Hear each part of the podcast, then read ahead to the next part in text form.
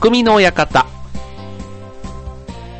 はい、今週も始まりました、匠の館、パーソナリティの川崎匠です。調和表 .com の協力でオンエアしております。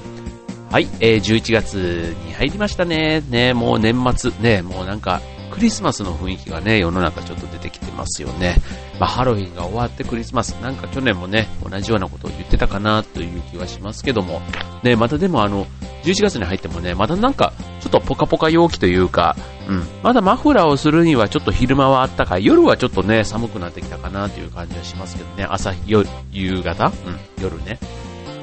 っていう感じはしますが、で、昼間はまだまだなんか、あったかい、穏やかな、ね、天気が続いていますよね。はい。なんか年末らしく、まあ年末っていうのはまだちょっと早いんですけど、まあただね、あの、11月、12月と、ね、もうなんか忘年会みたいな話もね、最近僕の周りではちらほら出始めてまして、そう、というのも、あの、結構ね、年明けは意外と暇なんですけど、暇というかね、時間がなんか空くんですけど、年末の予定ってね、結構早くから埋まりません？皆さん。なんか、そう、だから、年内に会うんだったらっていう感じで、去年そういえばそう、ね、会えなかったよね、なんて言ってる人たちと、そう、じゃあもう、12月なんてみんなお互い忙しいから11月中に、みたいな、なんかそんな感じでね、どんどんどんどんなんか前倒しで予定が最近入りあの、そんなこんなでね、まあ、こう最近ね、こうテレビとかでも、あの、ドラマをね、久しぶりに見てまして、あの、家政婦の見たという、松島奈々子さんが主演の、はい、あの、これね、なんか、やっぱり、あの、家政婦は見たと、欠けてるんですかね、これってね。ちょっとわかんないですけど、家政婦のにしてね、あえてその見たではなくて、見たというね、見たさんというその、ね、あの、タイトルというか、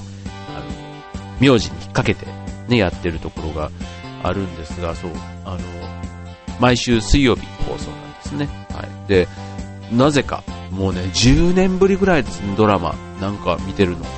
な、なぜか、なぜか見てまして、あ、10年ぶりじゃないかな。あの、女王の教室という、ね、結構これももう5、6年前かもしれないですが、はい、あの、天海祐希さんが出てた、なんかあれをね、なんかああいうのに、不意にこう、見てしまう習性があるみたいでですね、うん、なんかちょっとあの、裏があるというかね、やっぱりこう、ミステリー劇団をやっている習性なのか、ちょっとね、あの、普通のドラマもまあ、ね、その、それはそれで面白いんですけど、なんかね、ついついこう見てしまうのが、今回は家政婦を見たという、今後の展開が非常に気になるところですけども、はい。えっ、と、まあそんなわけでね、えー、11月ね、ちょっとあの、なんかす、あの、暑くなくなってというか涼しくなってくるとね、だから夏場にできなかったことで、僕個人的にあの、部屋の片付け、あの、大掃除というかね、なんか夏場はね、もう動くと暑いじゃないですか。そう、だからね、ちょっと物置みたいになっている部屋が一つあるんですけども、そう、そこをね、ちょっと涼しくなってきた時間のある時にやってみたいななんていうふうに思っているわけですけども、はい。まあ、それでね、ちょっとあの、ごそごそとね、本棚とかを整理してたら、あの、ふっと出てきたね、あの、県民特性みたいな、なんかそういうのをね、まとめた本があったんですね。はい。あの、僕ね、県民賞すごく好きなんですよ。で、あれね、よくできてますよね。なんか、その県、行ったことないんですけど、なんかそこの食文化とか、なんかいろいろね、あの、その県のね、いろんな常識というか、当たり前、他の県から見たら信じられないみたいな、そんな、ね、やり取りをしている番組ですけども、うん、なんかね、ちょっとその県民性雑学辞典みたいなのがあってですね、あの それを読んでると改めてね、あ、自分って大阪出身だったんだなとかね、あ、千葉県って、今住んでるね、千葉県ってあ、こんなとこなんだっていうね、そんなのをなんかね、しみじみ思うことがありまして、はい、それをちょっとね、今日ご紹介したいと思います。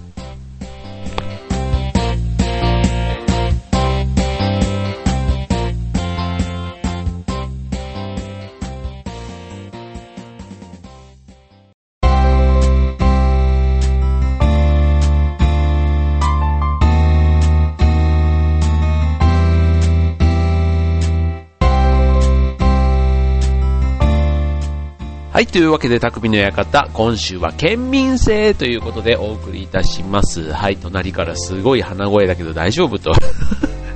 あの、気にされているんですが、あの、ね、なんかこの時期、花粉なのかな？なんか花粉じゃないと思うんですけど、なんかね、鼻がムジムジムジムジしてですね、はい、ちょっとお聞き苦しいところあるかもしれませんが、まあ、どうぞお付き合いくださいということでね、はい、えっ、ー、と、私、今、住んでいるのがですね、千葉県ということなんですけども、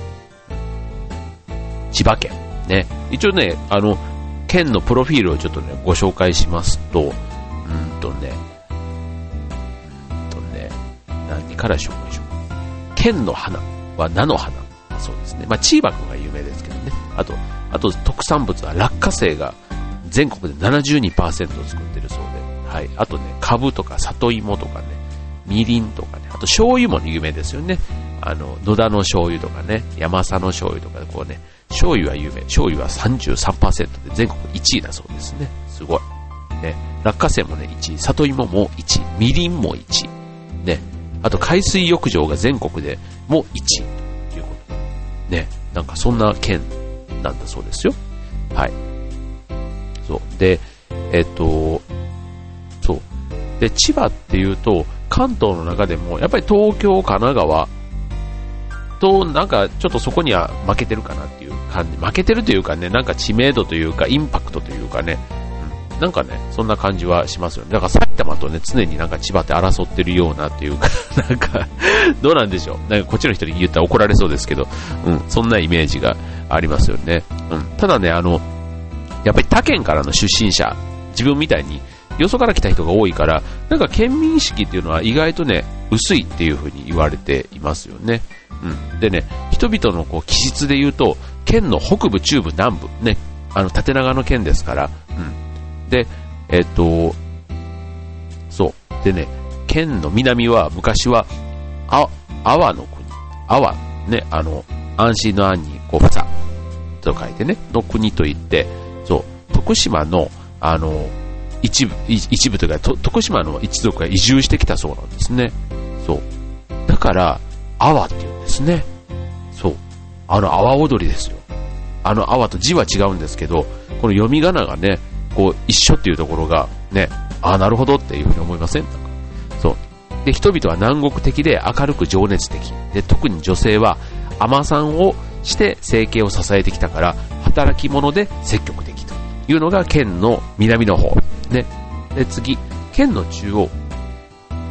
っていうのは、明治維新の直、だから県の真ん中ってことは、木更津とかあの辺ですかね。はい。は、明治維新の直後、東海道筋の、なんかそういう人が、えっ、ー、と、なんか懲罰されて移されてきたから、なんか弱気で保守的な人が多いんだそうです。なんか、これも怒られそうですけどね。はい。えっ、ー、と、で次、県の北部は、歴史的には、あの、江戸に近くて、江戸と交流があった地域だから、打算的でしっかりした人物が多い。まさにこの、ね、船橋、浦安、市川、ね、その辺とか県の北部。もっと上なのかな？どうだろう？県の北部、野田？とか？松戸とか？そっちの方ですかねあ、でも、どうなんだろう？まあ、この辺も県の北部にしときましょう。はい。で、えー、っと、そう。で、現代の、あの、いや、今のね、あの、県の北部は、まあ、こう、東の、えー、っと、海岸地方、あっちの銚子とかの方ですかね。うん。まあ、明るく積極的な人々が多いけども、他の地域の人々は温順で保守的。で、中でも、東京湾沿岸のあたりは、うん、あの、もう千葉県というよりは、もう千葉都民みたいなね、っていうことで、まあ、交通の便も良くてね、まあ、みんなね、あの、都内に通勤とか通学とかで通ってしまっているから、まあ、ベッドタウンというかね、そういう感じに、確かにね、えっと、千葉の湾岸エリアなんかなっているような気がしますよね。はい。そんな千葉県なんですね。はい。で、ちなみに、これね、千葉県って、ど、あの、上が下総で、下が、えっと、上総っていうんですね。これな、なんで上が下総で、下が上総、うん、確かにね、あの、下総中山という駅がね、僕の住んでる船橋、西船橋の隣の駅が、下総中山で、で、上総一宮、上のね、房と書いてる。上総一宮は、あの、下の方にあるんですよね。はい。上総ね。で、これね、えっと、まあ、昔から北部が下総と呼ばれて、えっと、房総半島の、あ、その南のね、うん、えっ、と、房総半島の、まあ、えっ、と、北、北部っていうのかな、うん、だから、えっ、と、この千葉県の中では下の方なんだけど、うん、半島の中では上の方、うん、そこをまあ、上総と呼ばれてて、で、元は両方合わせて、房の国って呼ばれていたそうなんですね。はい。で、これが、えっ、と、こう、上津房、上津房と下宇佐っていうね、その二つに分けられたそうなんですけど、これね、上と下、ね、えっ、と、別に地図の上下で分けたわけではなくて、都に近い方を上総、で、遠い方を下宇佐っていう風にしたそうなんですね。まあ、それでも、じゃあ都ってどこよっていう話なんですけど、あの、ね、房総半島の方よりも、下宇佐の方がね、こう都には近いはずっていう風に思ってしまうかもしれないんですけど、あの、昔の古い東海道は陸路を取らずに、こう相模、あの神奈川の方から房総半島まで、あの、現在の、ね、いわゆる東京湾、ね、東京湾を船で渡っていたっていうね、考え方があるんですね。そう、だから、船で渡ると、うん、まずあの、木更津の方というか、そっちの方にね、こう船で渡ってくるから、うん、あの、上総の方が都に近かった。だから上っていうね、そういう風な由来なんだそうですね。はい。面白いですね。はい。ということでね、えー、自分の今住んでいる千葉県だけでそんな話があるんですけど、やっぱりでもね、県民の特性とかっていうとね、僕の場合はちょっと大阪が出身ということなので、大阪ってこうだよね、ああだよねっていうのってすごいね、やっぱり言われるんですよ。で、まあ例えば大阪の人は言葉を直さないとかね。知らんちゅうね、みたいなね。知らん、知りません。別に、ね、迷惑かけてないからいいじゃんって思うんですけど、あの、そうは言ってもね、一応あの、TPO に合わせて使い分けているつもりではいるんですけど、なかなかね、やっぱり言葉治らないのかなって僕は勝手開き直っていますけども、はい。ちょっと後半戦はね、ちょっとそんな大阪人というところテーマでね、えー、県民性お送りしたいと思います。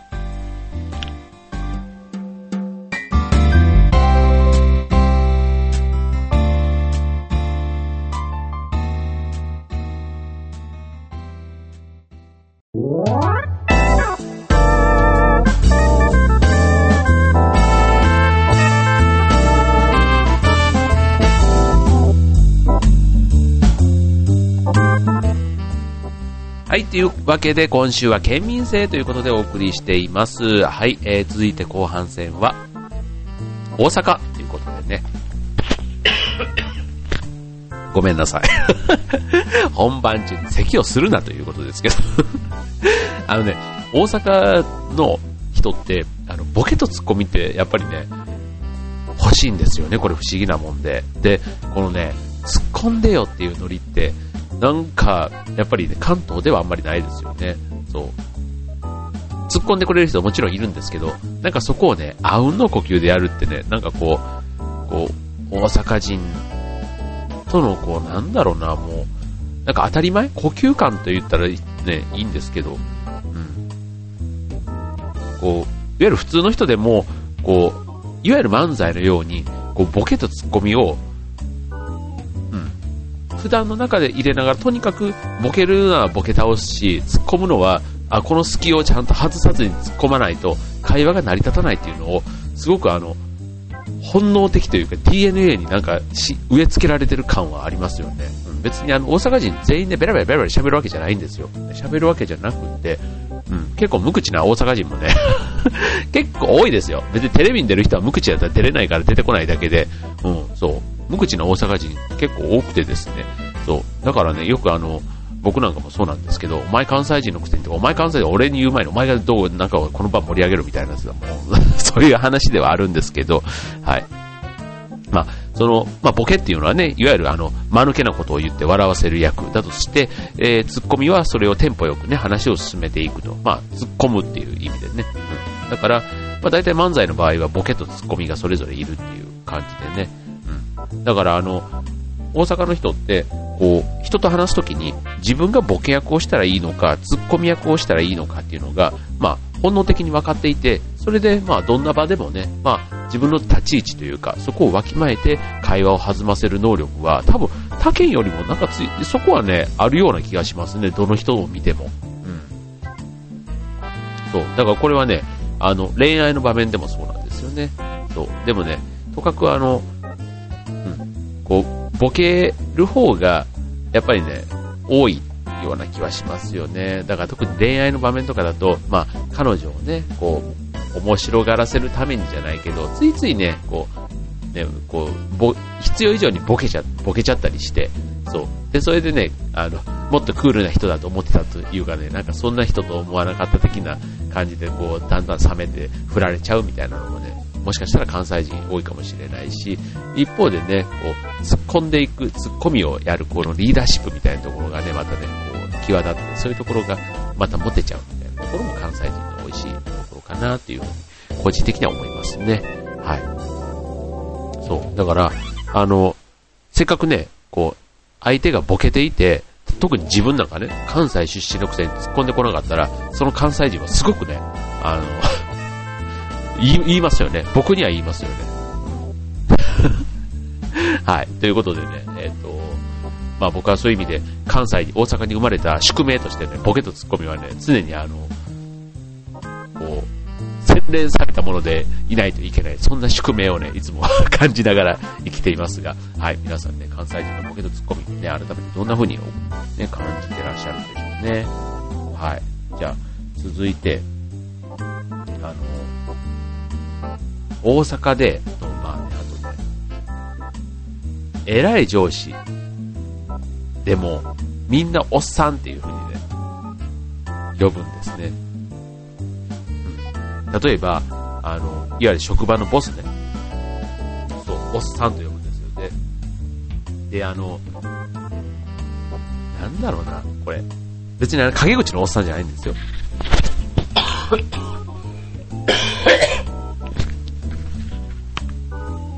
失礼いたしました。失礼しました。もうね、なんか今日はね、すごくむせる日ですね。はい。あの、なんか大阪の話をしてると、どんどんその辺のね、なんか ラジオの番組の品格というか、ちょっと、別に飲んでるわけではないんですけど、ちょっとペースがいつもと違うような気もしますけど、はい。で、ね、おっさんっていうのがね、あの、あるんですよ。別にこれ陰口ではなくて、本人に向かってでもおっさんっていう傾向。なんだろうな。これ、おやっさんとかっていうんだったらまだわかるんですけど、うん。あの、まあ、他だったら例えばそういう偉い人のことを、例えば支局長とか、なんとか部長とかってね、肩書きで読んだり、何々さんっていう風にね、呼ぶことって多いと思うんですけども、これをね、おっさんっていう呼ぶ光景ってあるんですね。うん。で、別にこう呼ばれた方も別に馬鹿にされたっていうことではなくて、普通にね、おっさんって、っていう感じっていうのがあるんですよ。うん。だから、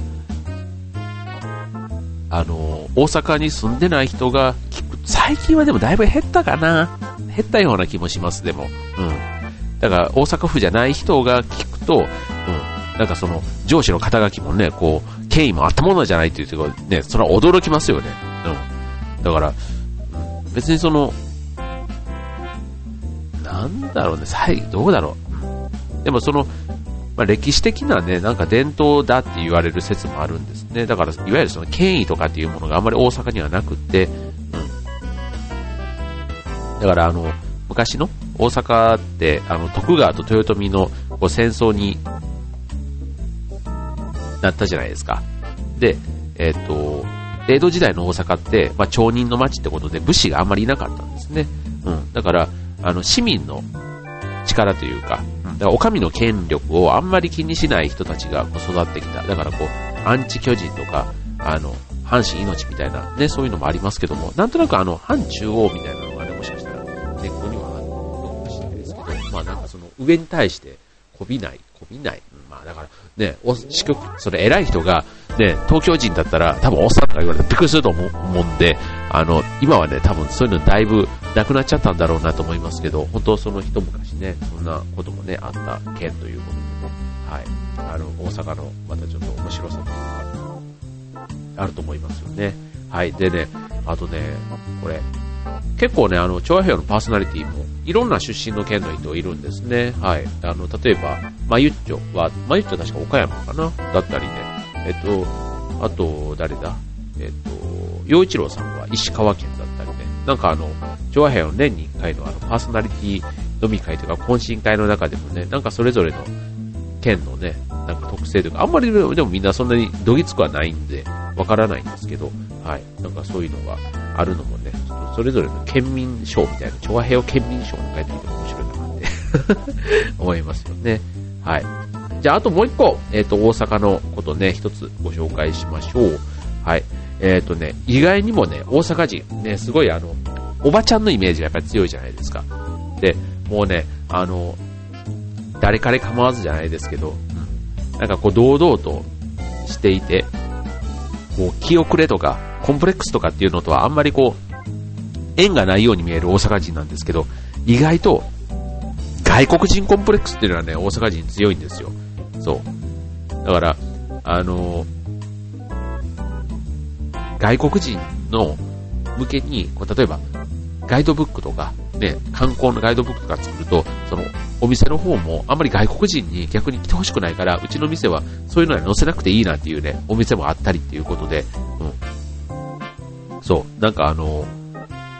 東京よりも関西人がその外国人に対して尻込みしてしまうパターンっていうのが多いみたいなんですよね。はい。で、これってなんでだろうっていうとこ、ね、思いません？なんか。そう。で、その理由は、えっと、単純に外国語を喋れる人が少ないっていうことらしいんです。うん。そう。で、例えば、最近はもう全然もう東京も大阪も変わらないと思いますけども、ちょっと前までは、そう、なんかその外国人向けの英語ツアーを作っても、でもね、京都とかね、たくさん外国人の方来るんですけどね、なんか大阪ってなった瞬間に、うん、なんかその、お客さんの人数の割合と、その英語を習得するその苦労のことを考えると、うん、あまりこう、割が合わないというか、まあその辺がね、なんかこう銭感情というか、あの ちゃっかりしてるなっていう感じはしますけども、そう、なんか、あの、外国人っていうところに対して、ね、こう、若干ね、そういう気遅れするところがあるっていうのが、ね、意外、意外な、ね、県民性ということでね、はい、紹介されていますね。はい、なんか、わかるような気がする。し、でもね、なんかあの CM とか見てても、大阪の CM って結構ね、なんかあの、ストレートなものが多くって、うん、だから、だからもう、コテコテ、いわゆるコテコテね。だからそのコテコテ感っていうのはね、なんかその、外国の人とのフィーリングにすごい近いような気がするんですね。こう、日本人って結構ね、回りくどい、例えば遠曲和法じゃないけど、ね、何々していただき、何々してくださいではなくて、していただけませんか？みたいな、なんかそういうちょっと遠回しな遠回しな表現って多いじゃないですか。で、そこがね、結構外国の方からするとイラッとするっていうような話もね、よく聞きますけども、そういう意味での大阪人のね、なんか直球というか、なんかそういう部分は別になんか言葉が喋れなくても、うん、全然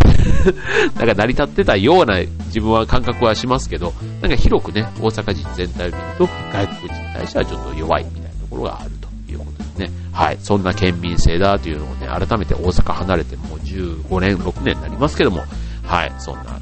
ところということで、今日はね、千葉と大阪の県民性、え県のね、え歴史みたいなところに触れてみました。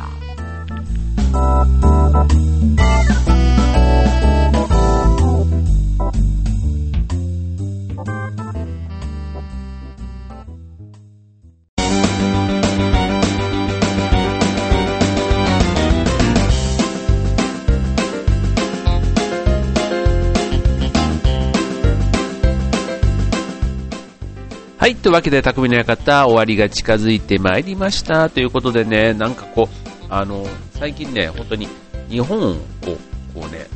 一個一個行ったことのない県ってね、行ってみたいなと思うんですね。まあ、海外旅行も当然いいんですけど、なんか近い県でもね、なんかこう近い県、県の中でもいろんな街があって、うん。だからそういう意味でも千葉県の中でも自分の住んでいる船橋市というこの市の中でもね、こうね、もう少しね、じっくりこう、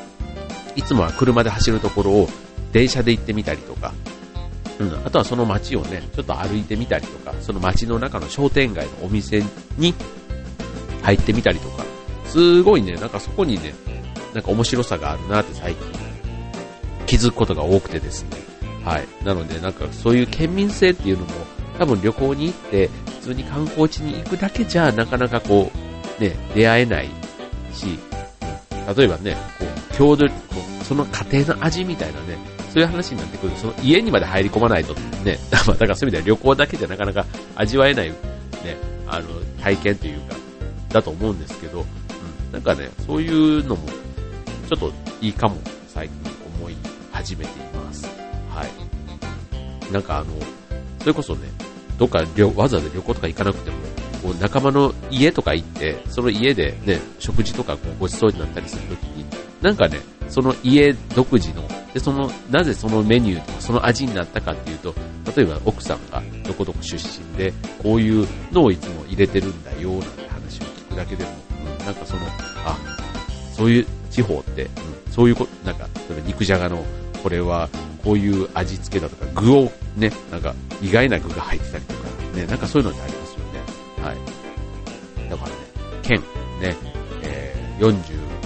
48都道府県、ね、こんなに48もあるわけですから、ね、それぞれ、しかもね、県民賞なんていう番組が成り立つぐらい、それぞれの個性がね、ある県が集まっているこの国をね、もう少しこうね、あの楽しんでみれば、ね、こう観光、ね、えっ、ー、と、景気が悪いと言われていますけども、ね、ということで、ね、観光も、観光業もね、発展していけばいいですよね。はい。ということでね、この秋行楽シーズンですけども、ね、なるべくね、こう、休みがね、最近ね、あんまりこうまとまって取れない分、こうちょこちょこね、あの、小さなお出かけをね、なんか、ね、あっという間にこう、家にいるとね、すぐに1日、ね、2日終わ、過ぎてもったいないなっていつも思うんで、ちょっとね、気候のいいこの季節ね、ね冬になるとまたね、デブ症になってきてしまうところがありますので、はい、この秋ね、えー、ちょこちょこ出かけて、ね、いい体験していきたいなと思います。いい食事もね、えー、食べてね、またちょっとこちら番組でご紹介できればと思います。はい。ということで今週の匠の館はここまで。バイバーイ。